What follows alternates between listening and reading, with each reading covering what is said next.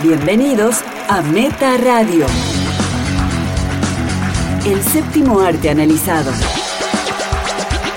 Vemos todo y tenemos opiniones. Con Fer Casals, Valeria Massimino y Pato Paludi.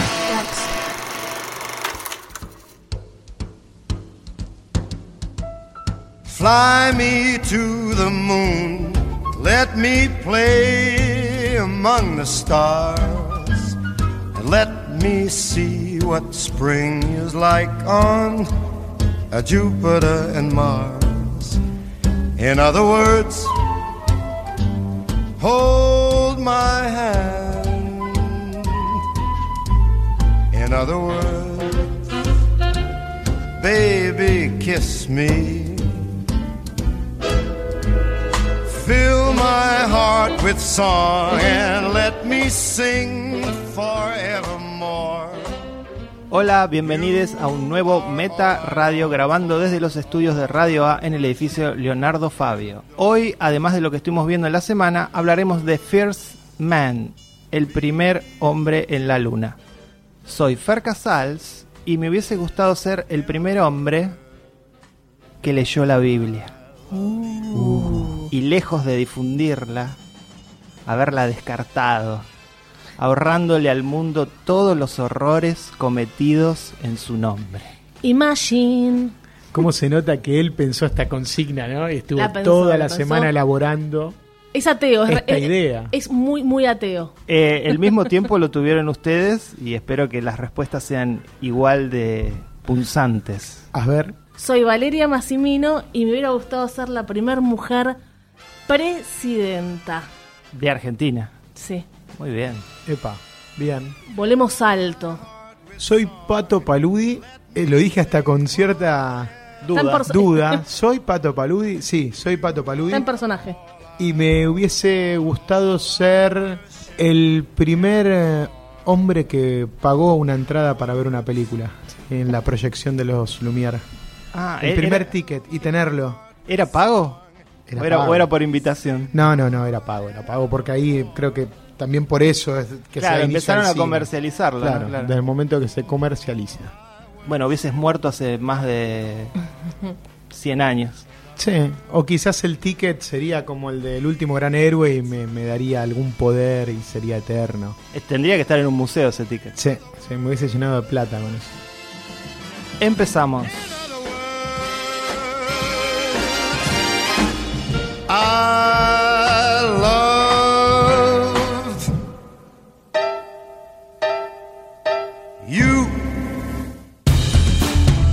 Entre el streaming y la sala de cine. ¿Qué estuvimos viendo esta semana? Valeria Massimino, ¿qué estuviste viendo esta semanita? Estuve viendo una película que encontré online. Esta semanita, ¿qué viste, Valerita? Se está burlando de vos. Una vez tocó que Pato se burle de Fer. Del hombre. Claro, del primer macho.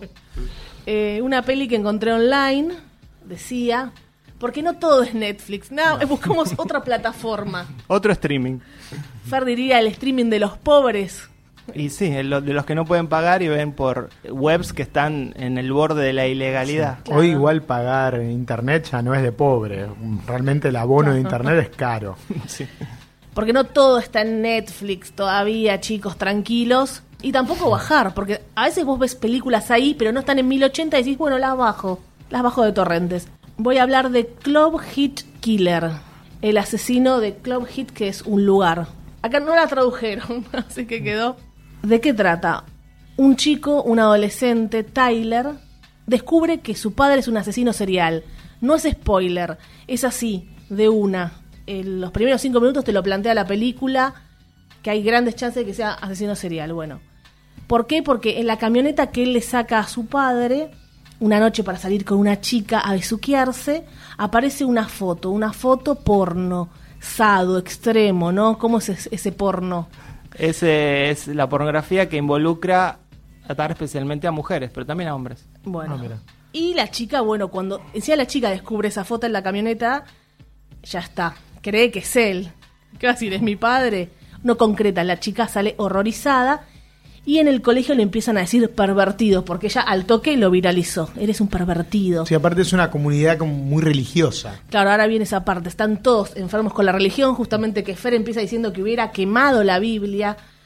Son todos, todos muy religiosos. Es, la- es el típico pueblo chico, infierno grande. Entonces están todos bastante mal de la cabeza, ¿no? Bueno, muy reprimidos. O sea, el chico empieza a investigar. ¿Su santo padre tiene ese material? A su santo padre que ama a su santa madre, que tienen relaciones sexuales cortando la sábana, haciendo un perfecto orificio. No, bueno, no sé. ¿Le gustan esa clase de cosas? ¿Te pueden gustar esas cosas? No sé. Porque la película plantea que el, el padre es este es el, el típico padre norteamericano, ¿viste? Sano. sano, que- perfecto, sí. buen padre, bueno, religioso. Ya dijimos que están todos envueltos por la religión en ese pueblo chico. ¿Te puede gustar esa pornografía? ¿Eres normal? ¿Estás bien en tu cabeza si te gusta ver eso? Sí.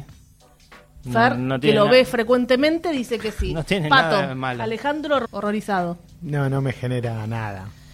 ¿Estás bien? Bueno, entonces el, el hijo, este adolescente, no lo puede creer y empieza a investigar. A su vez en ese pueblo ha habido muchísimos, muchísimos asesinatos. ¿Podría ser su padre?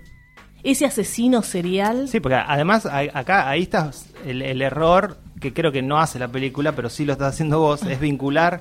No me Atacás a la dejan mujer. no me Ya dejan está- terminar, Ya pero está bueno. atacando a la mujer. Estás Me ata.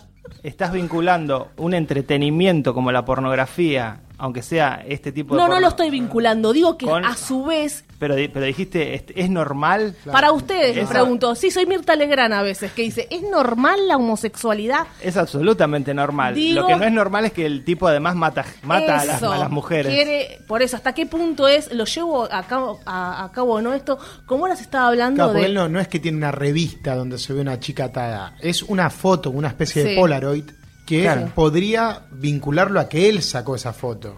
Y bueno, como decían, digo como los pedófilos que les están permitiendo que vean poner por ahí pornografía infantil, se estaba debatiendo, para que no lo concreten. O sea, eso es- está bien para que por lo menos tengan algo para entretenerse. Incluso salieron a la venta, a la venta unas muñecas niñas para que las compren y tengan relaciones.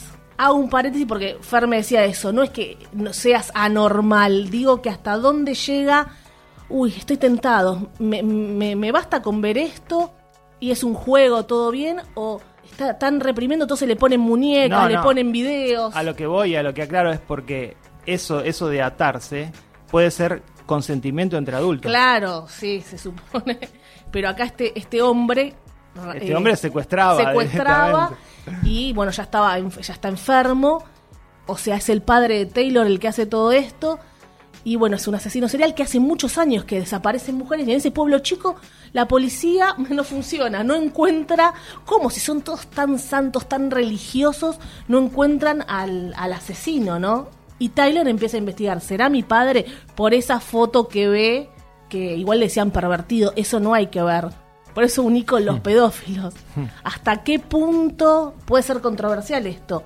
Está bien que est- esté ese material o las muñecas. Bueno, Están un poco en shock, ¿no? Está el caso, el caso famoso de Lewis Carroll, Sí. que de alguna manera canalizaba la pedofilia que, sentía y que está reportado que nunca llegó a actuarla eh, a través de las fotografías que le sacaba a niñas. Claro.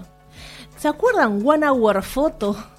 Sí, Robin Sí, sí, Williams. Robin. También que él había vivido abusos, me acordé de eso por lo que hiciste de las fotos. Película de Mark Romanek. Creo que sí, ¿no? Director de videoclips Esa. gloriosos. Gloriosos videoclips. Piel de gallina, porque bueno, hay Sí, por porno- Mark Romanek. Piel de gallina. no sé, por todos los temas que estos tan tan delicados. Obvio hay pornografía de, de- de- de muchos temas, por Hay eso pornografía de muchos temas, sí. animales, bueno, no, pero esto sí es. El animal, bueno, no pasa nada. ¿Cuál es la Otra pornografía nota, que... otra nota, Pato, espera. La prostituta o eh, gorila salió en todos lados. Orangutana. Orangota- orangutana que la depilaban y era prostituta y los hombres iban. Y En Indonesia. En Indonesia. Te mand- la mandé la nota por WhatsApp. Cosa- cosas que mando por WhatsApp. No estoy enferma. No estoy enferma. Soy normal, solo mando esas noticias. Son noticias que salieron, así que en todo caso los enfermos son otros. Tipos de pornografía que escandalizan a Fer Casals. Ya. Ninguna. No, la de que se puede ¿Qué decir. decís? La sofilia. Sí, el, el SCAT, decís. Sí, eso quiero decir. ¿Qué es scat? SCAT es pornografía con materia fecal. Mirá. Voy a ¿Cómo se escribe? Yo vi una, una- no se puede decir.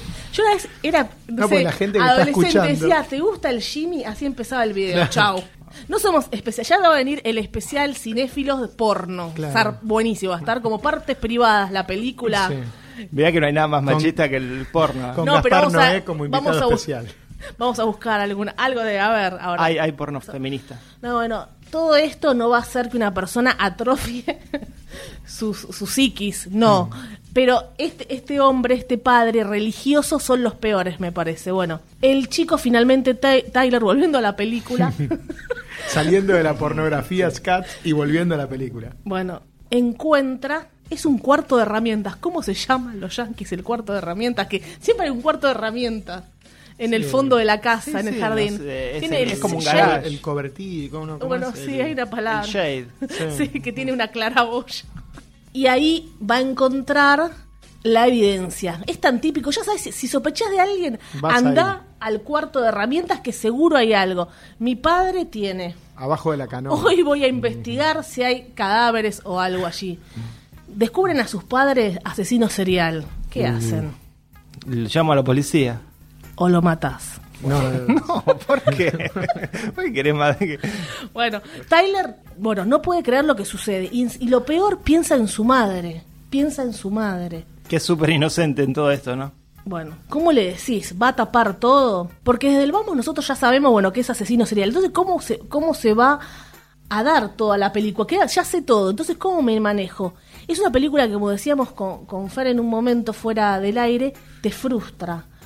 Porque ninguno acciona por ahí como uno reaccionaría. No lo pueden creer, reprimen, son muy religiosos. No, especialmente el chico, ¿no? Porque el chico eh, tiene algunas actitudes de, tal vez porque, bueno, fue criado de esa manera con mucho respeto al padre y con mucho respeto a la religión. Y bueno, y uno dice, realmente ya llegó el momento de soltar al padre. Ya está. ¿Por Pero no lo suelta, no lo suelta. ¿Por qué fuera del aire ustedes hablan y me dejan a mí afuera? Eh, tenemos un WhatsApp que lo voy a publicar, el WhatsApp. Se viene en el grupo Función Privada, el séptimo arte, cosas que nos mandamos, reales. Todo. Y, y porno que nos mandamos. La gente eh, tiene que saber que ustedes me hablan solo en la hora que dura el podcast. Después no me quieren hablar. Es exactamente-. Se hace la Es víctima. exactamente al revés. He descubierto que hay algunos fan de Pato, algunos fa- fan de Fer, algunos fan míos. Les mandamos saludos a todos. Nos enteramos que nos escuchan en Perú, en Lima. Un saludo para ellos. Los fans míos deben ser los más perturbados. México. Son México, Colombia. Eh, son todos eh, argentinos, directores, tus fanáticos. Ah, bueno.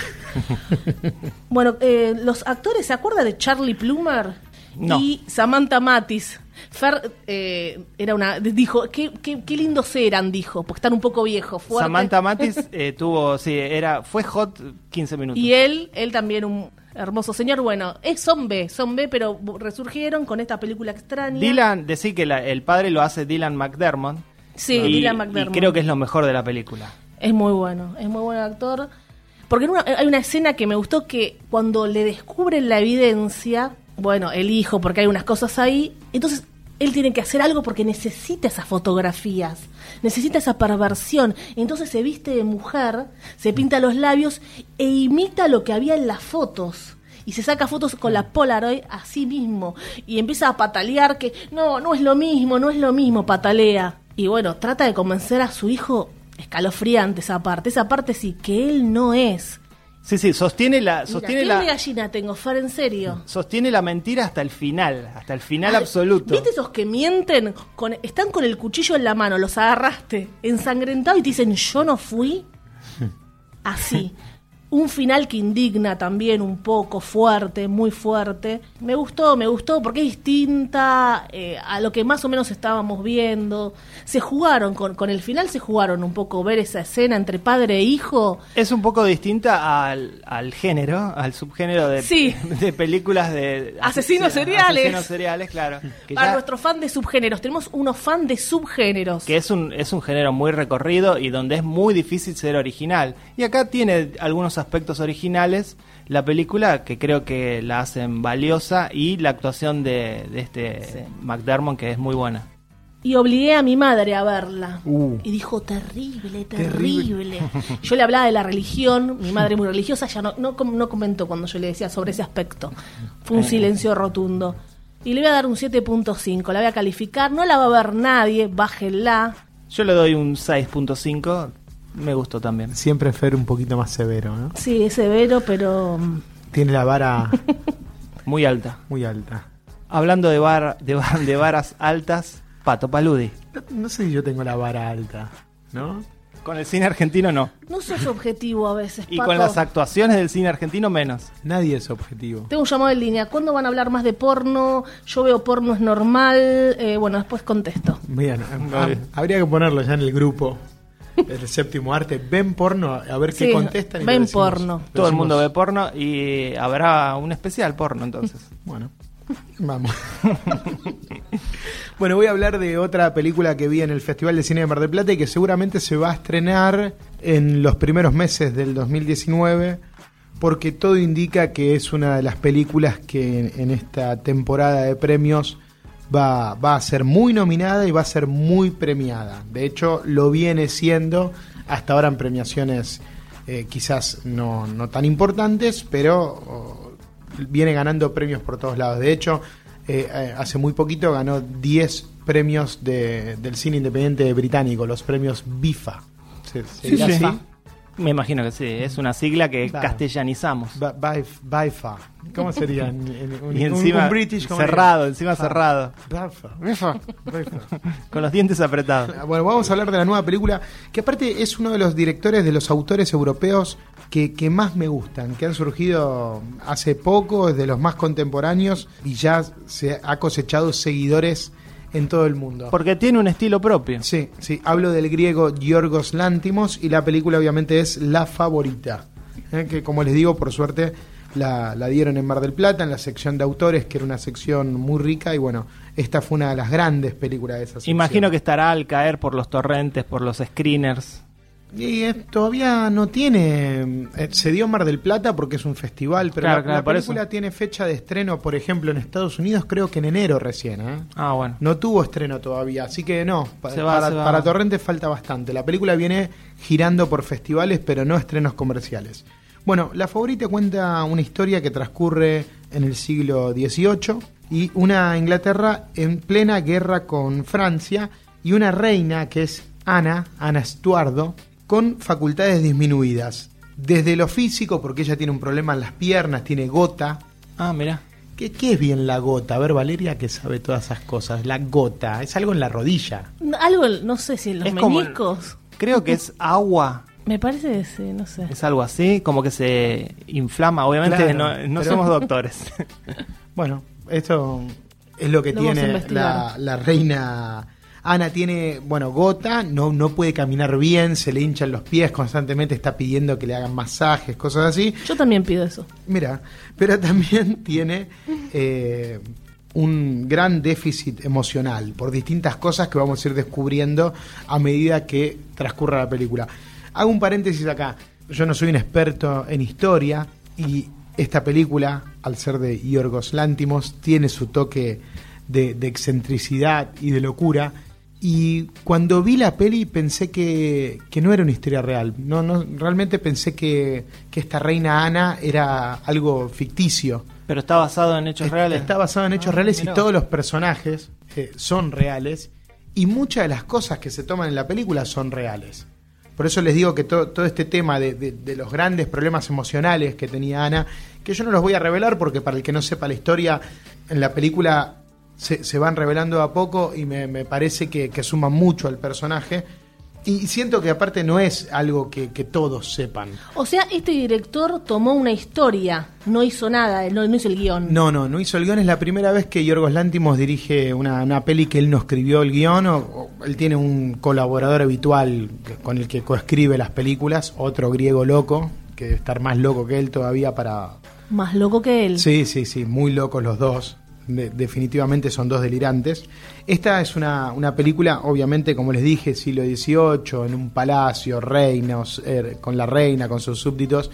Es una película de época. Sí, sí. Con, con todos los formalismos. Subgénero Fer, no, no, no es. Sí. ¿Qué sería? Película, película de corte. Película del siglo XVIII. Película del siglo XVIII. Hay subgénero, a, a punto. Bueno, obviamente, todos estos, estos problemas que tiene, tanto físicos como psicológicos, esta reina, van a ser aprovechados por una amiga que tiene, que a su vez es su mano derecha, que es eh, la duquesa Sara de Marlborough. No dijiste lo- los, ac- los ac- las actrices. Ahí, ahí, vamos, vamos de a poquito. Bueno, la que hace de reina es una actriz que se llama Olivia Colman. ¿La, la tienen? Porque, bueno, es la que viene ganando más premios. Ah, pará, creo que es. Sí, creo es que una actriz es. británica, Rachel Waste. Rachel Weisz. Rachel Waste es eh, esta mano derecha que obviamente se, se va a aprovechar constantemente de ella, ¿no? Es su asistente más cercana, es la que ejerce el poder porque la vive manipulando. La vive manipulando desde lo afectivo, desde lo sexual, hay todo un juego de, de- de seducción constante, constante entre ella. Y bueno, es obviamente la que realmente toma las decisiones. Ella es López Rega, básicamente, y la otra es Isabelita. Pod- Podría decirse. Va a llegar una, una sirvienta, Abigail, que está interpretada por Emma Stone, que de a poco va a ir encontrando la manera de acercarse a esta reina, ¿no? Porque queda muy claro en, en la película que en ese ambiente de, de locuras y de capricho, en esa corte, solo parece estar a salvo quien sea elegida la favorita de la reina. Claro, el favoritismo. Entonces se nos presenta a, a Rachel Waste, a Sara como su mano derecha, como la favorita, pero cuando aparece Abigail, Hay un nuevo de alguna manera las dos van a empezar ¿Por qué a se luchar. elige? ¿Por qué se elige? ¿Por más bella? ¿Por más eficiente? No, por, Por, más obsecuente. Claro. Como la, en la actualidad, ok. Y sí. Es muy interesante la película porque plantea a todos personajes con, con- con serios eh, problemas emocionales y en especial el de la reina. Entonces, claro, cada una va a empezar a acercarse a ella viendo desde el lado que, que puede, por así decirlo, sobarle el lomo, ¿no? Y, ahí empieza un poco el juego de la película, ¿no? Ver cómo cada una va a querer ir ganándose los afectos de ella. ¿Dónde está lo, genial para mí de, de la favorita? Toda la formalidad de- de- del cine de época que siempre vemos, con toda la elegancia de la aristocracia, las cortes, las reinas, los súbditos, pero obviamente está todo deformado por la mano de Yorgos Lántimos, que aunque no escribe el guion, le, le aporta su estilo. A través de los lentes, por ejemplo. Claro, claro, porque esa, esa deformidad yo creo que está planteada incluso desde la estética. Yo hoy te, te decía que la película está, está filmada en muchas secuencias con, con lentes con ojo de pez, ¿no? Está, Claro, está claro. todo completamente deformado. También es un ejercicio sobre el poder de, de la seducción y cómo se puede dominar a otro en una relación, ¿no? A través de esto. Y eso me hizo acordar mucho al hilo fantasma. Claro. No, en ese sentido, cuando yo la miraba, lo primero que pensé cuando la veía, digo, esto me hace acordar a la, a la relación que, que- que se planteaba en la película de Paul Thomas Anderson. ¿no? El, el abuso de Este- poder este- también. claro, este juego de ambición, de manipulación. Las protagonistas exclusivas son las mujeres, es una película de mujeres, los hombres son simples accesorios en esta historia, que también están luchando por el poder, pero que de alguna manera saben que tienen que llegar a ellas primero.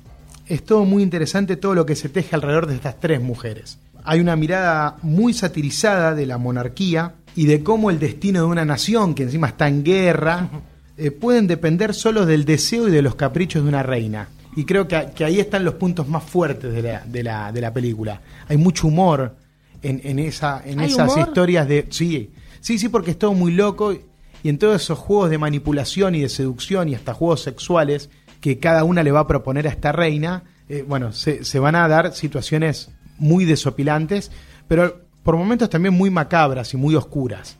La película te, te golpea con consecuencias muy duras muchas veces. Al estilo Yorgos, ¿no? Tal cual. Y bueno, obviamente todos los aspectos técnicos de la película son impresionantes, todo lo que es la recreación de época, la dirección de arte, el vestuario, bueno, son todos los premios que viene ganando, pero hay un elemento esencial que hace que la película tenga la fuerza que tiene, que son las tres actuaciones. Volvemos a repetir, Olivia Colman, que es la que Ahí va a ganar encontré, todos sí. los premios. ¿De dónde la No, tenías? no, vi La- quise ver la, la foto quién era. Y sí, te suena de todos lados, de todos lados. Es muy The famosa. Crown, est- estuvo en The Crown. tiene, tiene un papel en The Crown. Yo la, la te- trabajó en, en The Lobster también, una de Claro. las anteriores películas de, de Yorgos, pero realmente yo no la, no la tenía en- en- de ninguna película. Esta creo que es la peli que la va a poner, La va a catapultar. que la va a catapult- catapultar, que la va a poner en, en el ojo de todos. No fue- Rachel Weisz, sensacional, Sí.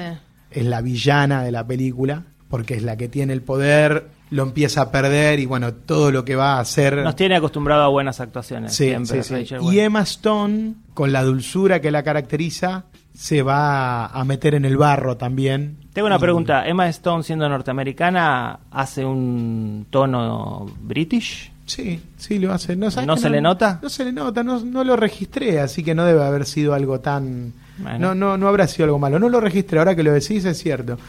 Eh, hace un tono british y debe salir bien, porque no, no fue algo que me hizo ruido. ¿No, fue tu, ¿No es tu película favorita de este director? No, para nada, pero... No es tu favorita. La peli claro, no es mi favorita. La película me, me gustó muchísimo y me parece muy valiosa en, en muchos aspectos técnicos, pero bueno, aunque como les digo, creo que la peli tiene el toque de, locura y de manipulación y, y de, de esquizofrenia que tienen muchas películas de, de Yorgos Lántimos, creo que se nota que el guion no está escrito por él y él en ciertas situaciones pudo pudo meter sus toques de locura, porque la película se aleja de, de- en muchos aspectos de ese formalismo de las pelis de época, poniendo cosas modernas que terminan siendo hasta ridículas, pero que funcionan por, por todo Algo ese parecido a lo- de locura que, que él plantea. Algo parecido a lo que hizo Sofía Coppola con Estaba pensando en esa con Colin Farrell. María Antonieta. Y después hizo esa que eh, traían a, a Colin Farrell, las Sí, tres el mujeres. seductor.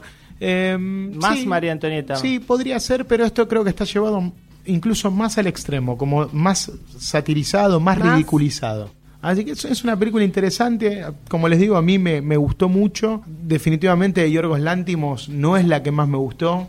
¿Cuál es la que más me gustó? Canino, Dogtooth, la que fue candidata al Oscar. película. Y no sé, ¿A ustedes cuál es la peli que más les gustó de Me Yorgos parece que la del ciervo. A mí me parece que sí, que la del ciervo le gana un poquito al, al diente de perro. Y también está The Lobster, que Está bien, muy buenísima, me encanta. Estuvo en mi buenísimo. top. en Me, me gusta cómo él se mete con distintos géneros, acá con una película de época, de, Sí, sí. de aristocracia, que podría haber sido una cosa acartonada. Pero de las no que pierde, aburren. no pierde su estilo No nunca. pierde su estilo, ¿no? The Lobster es una historia romántica, podría decirse. El sacrificio del siervo sagrado es una película de terror, Sí, sí. Me encantó, ¿no? sí. Pero to- todo lo lleva a, a su extremo de locura. Lo lleva a su terreno. Sí, sí, sí, sí. Y, eh, y está bien. No, Para mí es un 8 la película. Está, está muy bien porque obviamente técnicamente es impecable y plantea dilemas interesantes y secuencias que te golpean, pero yo esperaba más de Yorgos Lántimos, así que la dejo en 8. Muy bien. Muy bien, la veremos cuando se estrene.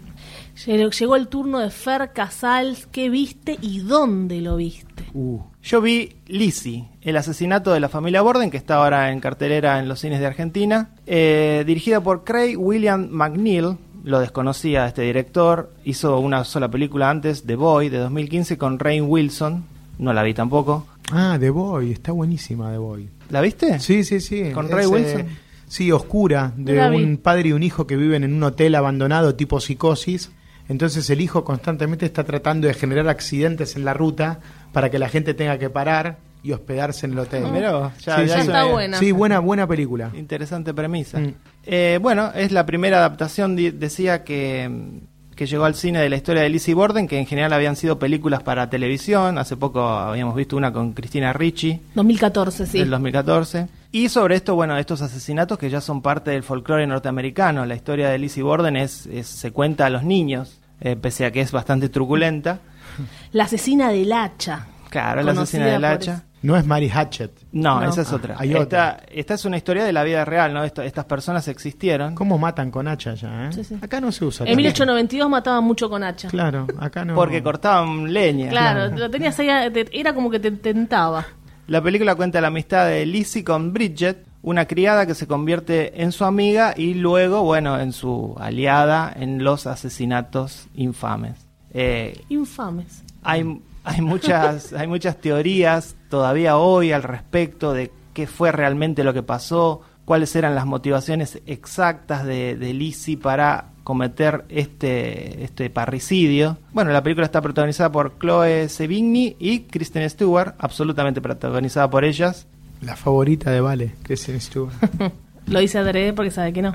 A mí me gusta Kristen Stewart y me parece que esta es otra de sus películas en las que está buscando otra La no actuación.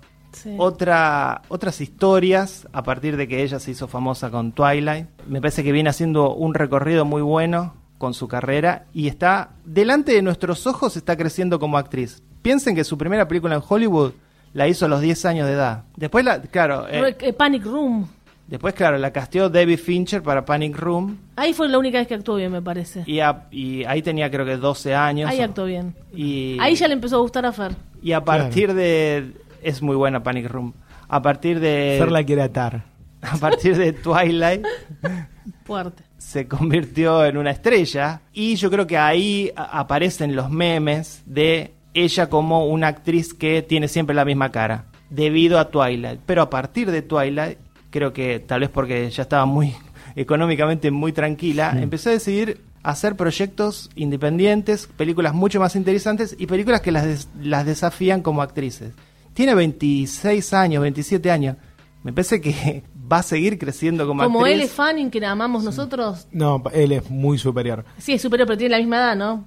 Va a Mm, seguir sí, creciendo y la vamos a seguir viendo crecer a él. Yo estoy en- de acuerdo y en desacuerdo con Fer. De acuerdo porque es obvio que está eligiendo Sí. películas más desafiantes, le ha dado un giro a su carrera desde la filmografía, está trabajando más en Europa, está trabajando Sí. en, en películas Personal más interesantes. Personal shopper. Pero no creo que ella como actriz esté mejorando. aunque sigo no la considera, claro, yo no la considero mala igual, ¿eh?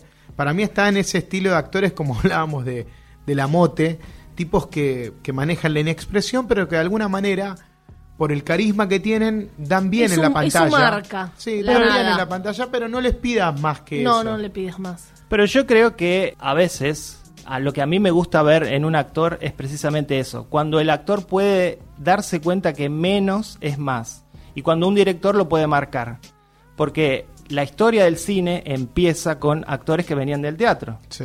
Entonces, el actor de teatro por sí tiene que actuar para la persona que compró el, asiento más lejano y por ende tiene que físicamente sobreactuar de alguna manera, exagerar, para que esa persona que pagó en el fondo de la sala también vea su interpretación.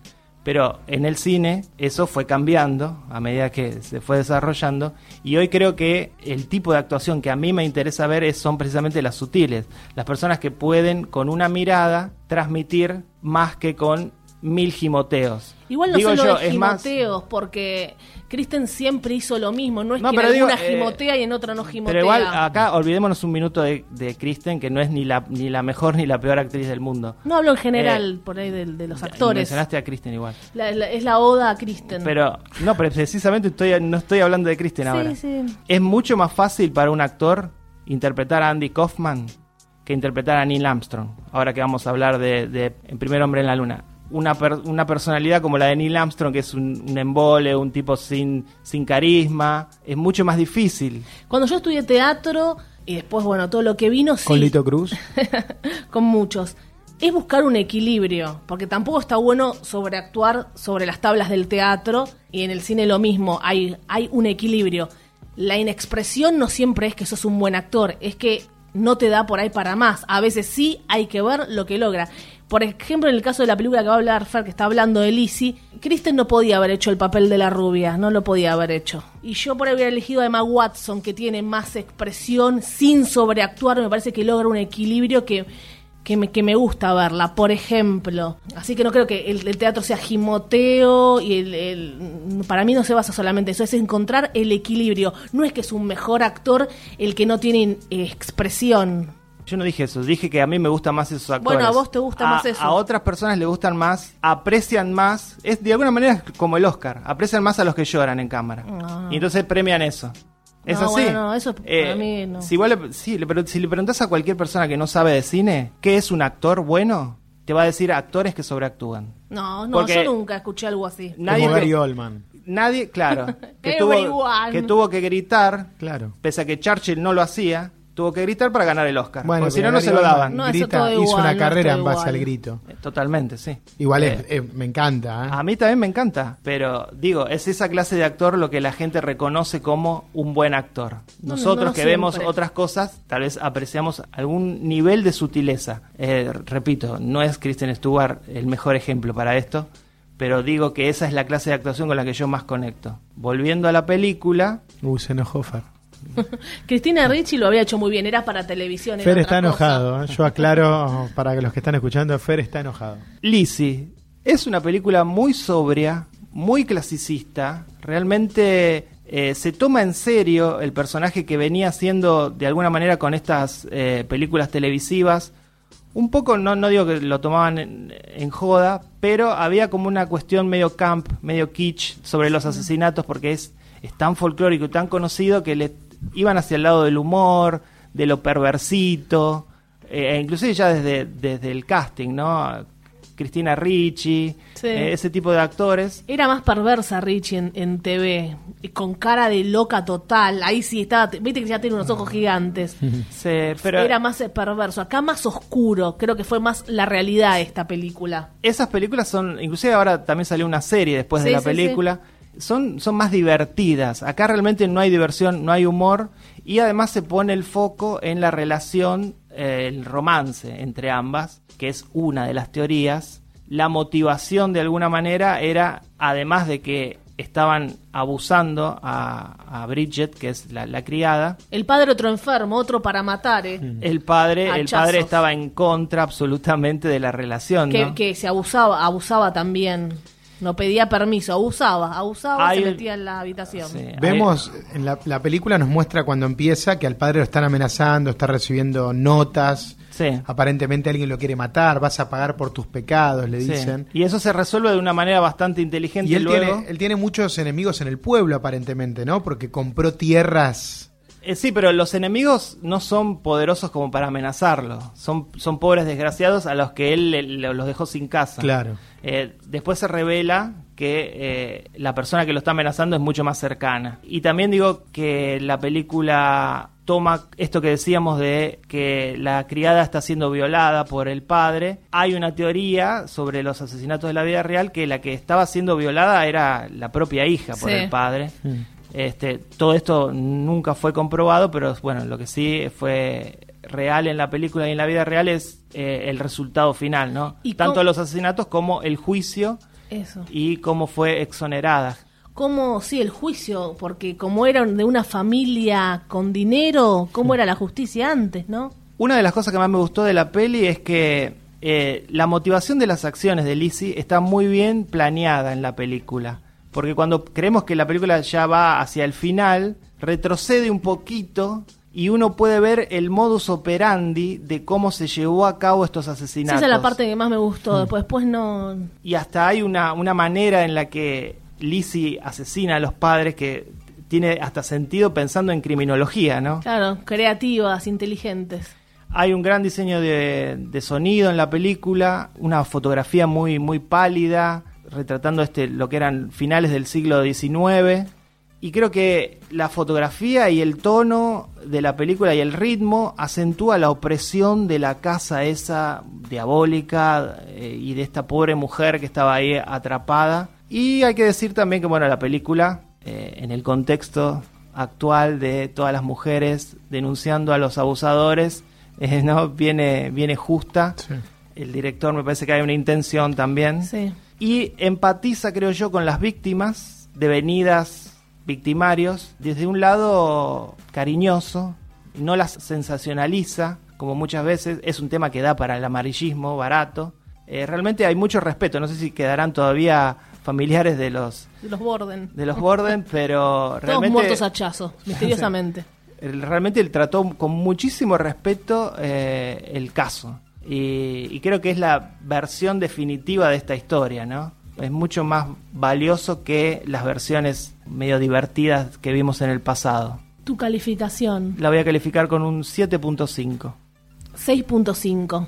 Siete, yo no había visto las otras historias y me, me llegó por primera vez, era toda una sorpresa para mí y me, me- me fascinó la película. Es una buena historia pequeña, pero abo- abordada desde los personajes, como decís vos, no desde el sensacionalismo. Tampoco de un- podría haber sido una película de género también, ¿no? Jugar- Claro, sí, sí. Y no lo es. Estaría bueno que ahora que se Y está bueno eso. Sí, que se estrenan tantas películas de terror en Argentina, que una película como esta fuese un, un Hmm. éxito, ¿no? Si bien no es como decís vos una película de terror, terror, estaría bueno que la gente viera algo así en vez de en general lo que se trae acá que es clase B. Sí. Y la del asesino que hablé yo Son- que son- iba a decir eso, son dos películas que van Que casi matan de la mano, ¿no? Que, que Sí, podrían haberse llevado para, para, para un lado de lo, de- del género, de las muertes, de los asesinatos, sí. y en realidad creo que, que se, se enriquecen más explorando la, la psicología de cada personaje, las relaciones entre ellos. Y no fue adrede que Está la bueno, trajimos. no, es No, una o película... es Y también película de época ahí que coincide con Pato, de época. No, pero ahí hay un siglo de Y diferencia. bueno, pero es época, es época. Alicia es época. Pato es época. Vamos al estreno destacado de esta semana. El estreno de la semana en Meta Radio.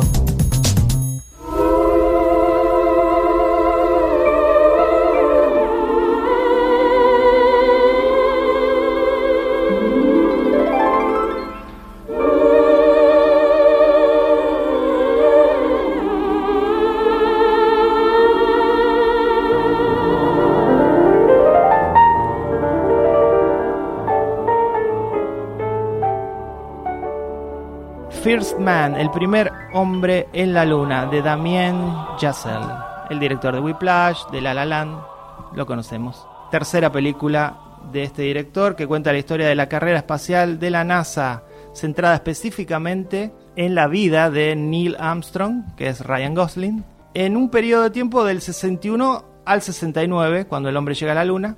Está basada en una novela, que es la biografía oficial de Armstrong. Y empiezo diciendo que hay muchas cosas que me gustaron de esta película, tantas que las enumeré. A ver. A ver si ustedes me pueden refutar, no sé si, si están de acuerdo. Eh, lo primero que me gustó de la película es la actuación de Gosling. Veníamos hablando de Kristen Stewart. Me parece que hace un gran laburo como Neil Armstrong. No sé si ustedes tuvieron la oportunidad de ver eh, entrevistas con Neil Armstrong. Pero Sí, es un tipo sí, muy frío. muy seco, muy frío, que no que no, no demuestra sentimientos. Lo imitó un poco en, ese, en esos silencios. Hay unas imitaciones. es una actuación que está dentro de lo que hace Ryan Gosling. Es ideal para él. Sí.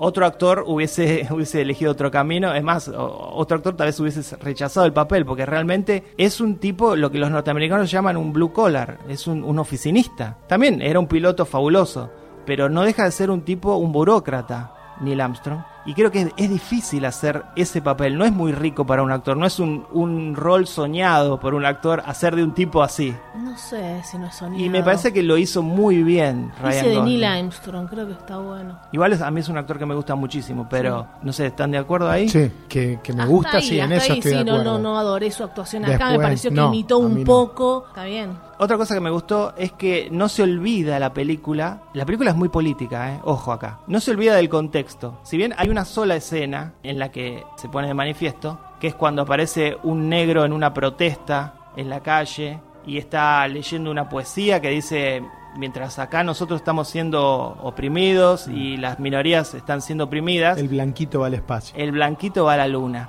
¿no? No se olvida la película de eso y me parece que es muy valioso. Esta película fue hecha con la ayuda de la NASA y es una crítica feroz a la NASA. Digo que metió muchas partes de política, lo que decías, y así con todos sus con todos sus planos fue contando todo tan cerrado, pero te metía eso de, de- de la televisión, porque Claro. tampoco estaban todo el tiempo con otras películas con la televisión todo el tiempo. Entonces, ¿cómo sabías lo que pasaba alrededor? Claro. ¿Qué Eh, pasaba realmente alrededor en ese periodo de tiempo? Todos vimos, todos vimos en, en muchas películas la llegada del hombre a la luna siendo vista por, por eh, gente en las películas, ¿no? Y acá, En un bar. acá eh, inteligentemente, creo yo, el director decide no mostrar nada, de eso. Se focaliza en la historia que quiere contar acerca de, de todo el proyecto que fue desde Gemini hasta el Apolo. Y otra cosa que me gustó mucho, también volviendo a la política, es que cuando llega el momento, no es un spoiler porque obviamente, efectivamente, el hombre llega a la luna. Ah, llegó. Llegó. Pará, Fer, No, zarpaste. no fue Kubrick. Elige el director no mostrar cuando clavan la Sí, bandera. eso fue lo que más me gustó. Es porque Eso es con eso sum- espectacular. sumó a mí esa película. Obviamente porque esto fue un logro de toda la humanidad, no solo de Estados Unidos. Obviamente ellos lo aprovecharon y clavaron la bandera, pero que la película, que es la primera película que se hace sobre este tema, eh, y que va a ser durante muchos años la película de la llegada del hombre a la luna, haya decidido no mostrarlo, es todo un mensaje diciendo sí. Esto, es, esto es un logro de la humanidad y no un logro de los Estados Unidos. Claro, va a ser la día- película. ¿Por qué decís que va a ser la película de la llegada del hombre a la luna? Porque no se va a volver a tomar a tocar el porque- proyecto. No porque sea la película esencial sobre el tema. Es la, es la película esencial sobre el tema porque es la única que hay. Y digo que si en algún momento la van a hacer de nuevo. Sí, que la, La haga, van a Ron- hacer que la haga. Ron Howard y que la haga pensando en la gente y que haga algo más entretenido. Bueno, no una- un melodrama minimalista aburrido de dos horas y media donde no pasa nada, donde me aburre con la burocracia Uh. de 10 años de carrera espacial para no mostrarme nada, para cerrar un plano en la cara de Ryan Gosling como si no hubiesen tenido guita para crear otra cosa. Hay Porque fi- filmado en IMAX. Hay el- filmado en IMAX. Tenían el plata, viaje, el viaje al espacio se ve con un plano cerrado de la cara de Ryan Gosling y un espejito chiquitito que, que- que se ve la- la- el despegue del cohete. Después hay una, hay una secuencia de clase B que parece un homenaje a Ed Wood con, con el cohete ahí saliendo, despegando de la Tierra. Es CGI eso. Sí, bueno, nada. Horrible. Dos Esa, horas sí, y esa no media- me gustó, esa imagen. Dos horas y media insoportables, pretenciosas. Pretenciosas. Para mí la película que quisieron contar era interesante, pero se pierde en, ese, en esa duración. Llega un momento que no avanza nada. Obviamente quiere, quiere mostrar lo que fue todo ese proceso. Querías, Me- el, querías el pochoclo. Ok. No sé si Me el eh, eh, aparte de Ryan, voy- eh, un aplauso para Claire.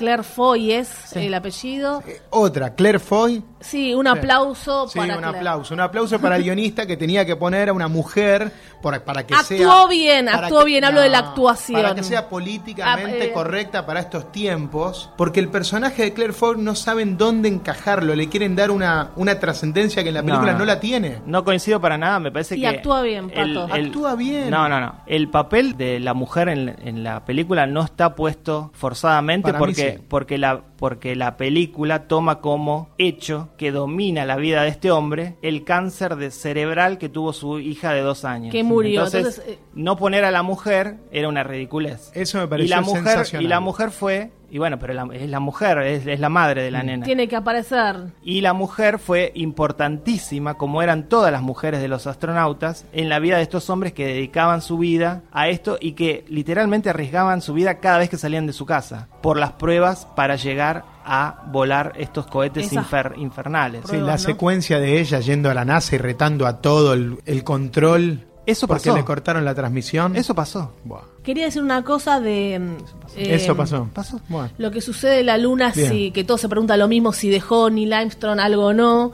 Y le hicieron a- al guionista, el director, una pregunta sobre eso. Y dice que es una conjetura que aparece en el libro de Hansen y que muchas entrevistas que se les hizo a los astronautas llegaron a la conclusión de que sí dejó algo. No se sabe si fue la pulsera, probablemente sea la pulsera de la nena, pero no están seguros. Era una práctica habitual entre los que viajaban al espacio, siempre algo dejaban. Claro, claro. Entonces me gustó ese detalle. Ojalá haya sido la pulsera, nos ponemos más eh, emotivos. Pero le preguntaban todo esto No, al lo- guionista lo- y al director. Claro, lo que confirmaron es que todos los astronautas tenían una cajita Sí, que sí. llevaban en, en el viaje con elementos personales. Y bueno, se, se presume que eh, Armstrong sí. llevó, llevó algo de, de su hija muerta. Eh, Armstrong murió en el 2012, a los 82 años. No pudo ver a Ryan. Y esta película viene hace rato tratando de llevarse adelante, la iba a dirigir Clint Eastwood. El libro salió en el año 2005 y los, los derechos se compraron en el año 2003.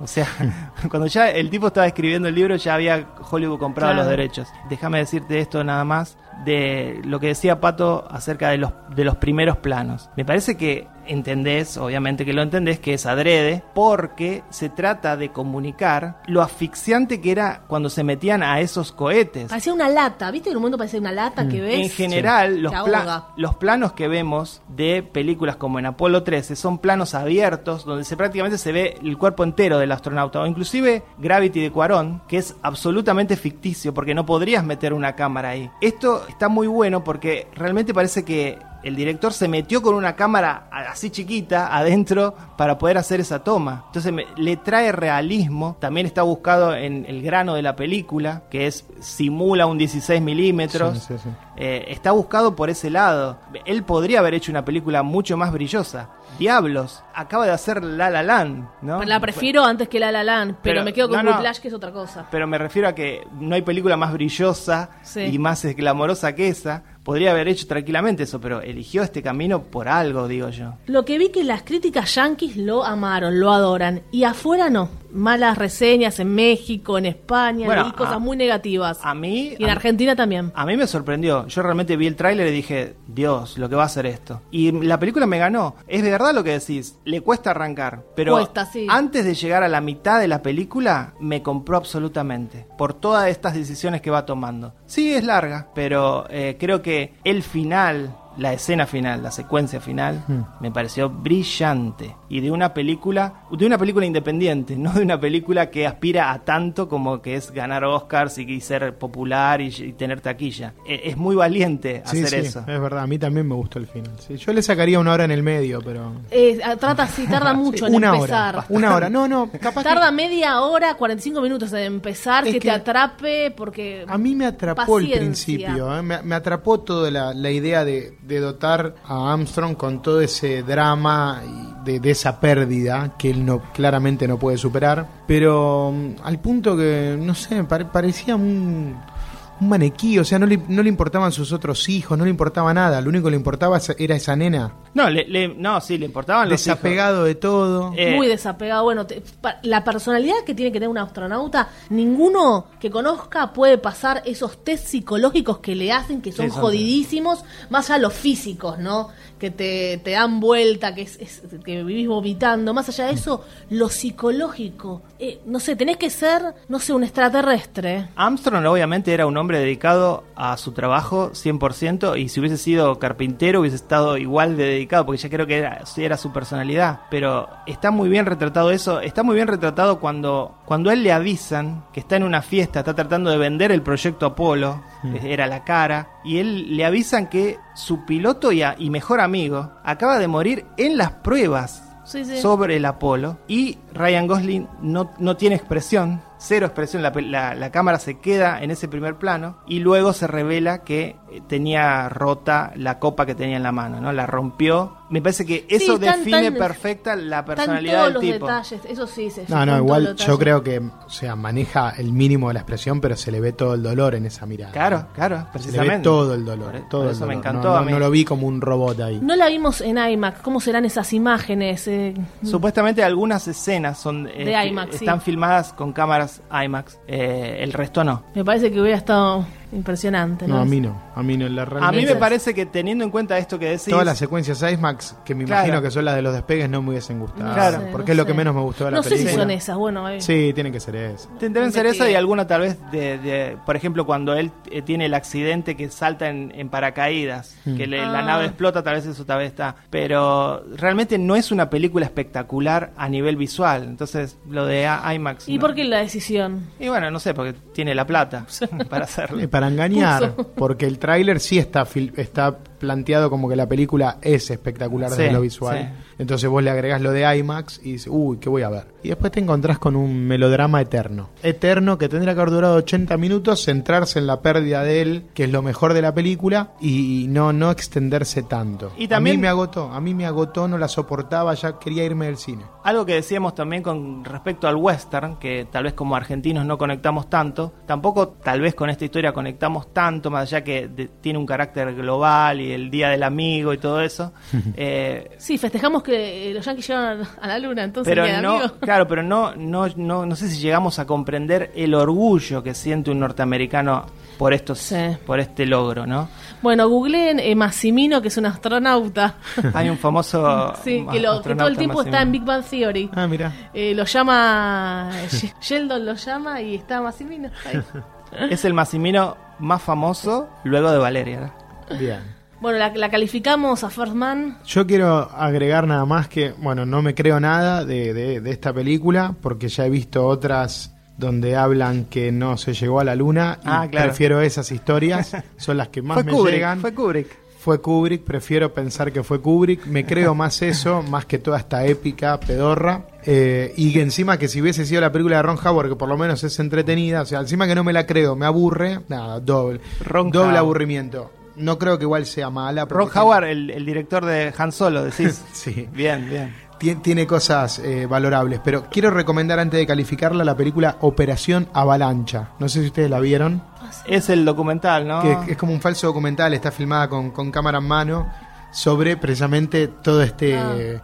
Esta idea que se le ocurre a alguien de la NASA para generar un caos en la Unión Soviética, simular que el hombre llegó a la Luna, Sí. que eso iba a ser mucho más mucho más barato y bueno, te habla de toda esa operación atrás de, de este falso alunizaje. Y hay una gran recreación de época Una gran también. recreación de época y aparte eh, personajes geniales, un ritmo espectacular. La película en un momento tiene muchas cosas de una comedia porque Sí, sí, es es bastante es absurda, pero cuando se pone en serio, se pone en serio y es una película de espionaje. Eh, así que recomiendo mucho, búsquenla en internet, Operación Avalancha. Más que First Man la Sí, recomendás. mucho más. Esto para mí es un 4. Valeria.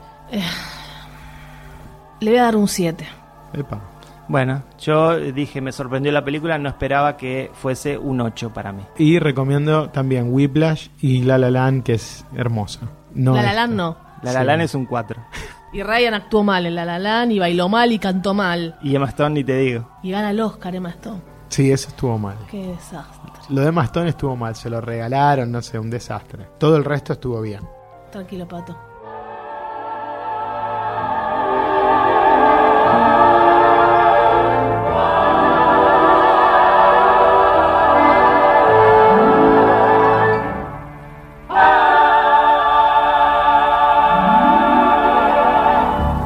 Hasta aquí un nuevo Meta Radio. Gracias Alejandro Torres en la operación técnica, como siempre. Este y todos los episodios los encuentran en donde sea que escuchan podcast. Yo en Apple- Audioboom. Ah, bueno. Apple, Google, Spotify. ¿Vos, es Vale? el futuro, es el futuro, los podcasts. ¿Vos dónde escuchás podcast? En Spotify. ¿Y vos, Fer? Yo también en Spotify y un poco en Apple Podcast. Para los que tienen Android, Google Podcast. Ese está bueno. Los que tienen Apple, Apple Podcast. Claro. Y para todos, Spotify. Y Radio A siempre. Y Radio A, por supuesto, los jueves a las 19 horas. Soy Fer Casals. Valeria Massimino. Pato Paludi. Chao. Se cierra el telón. Hasta aquí, Meta Radio. Hasta la vista, baby.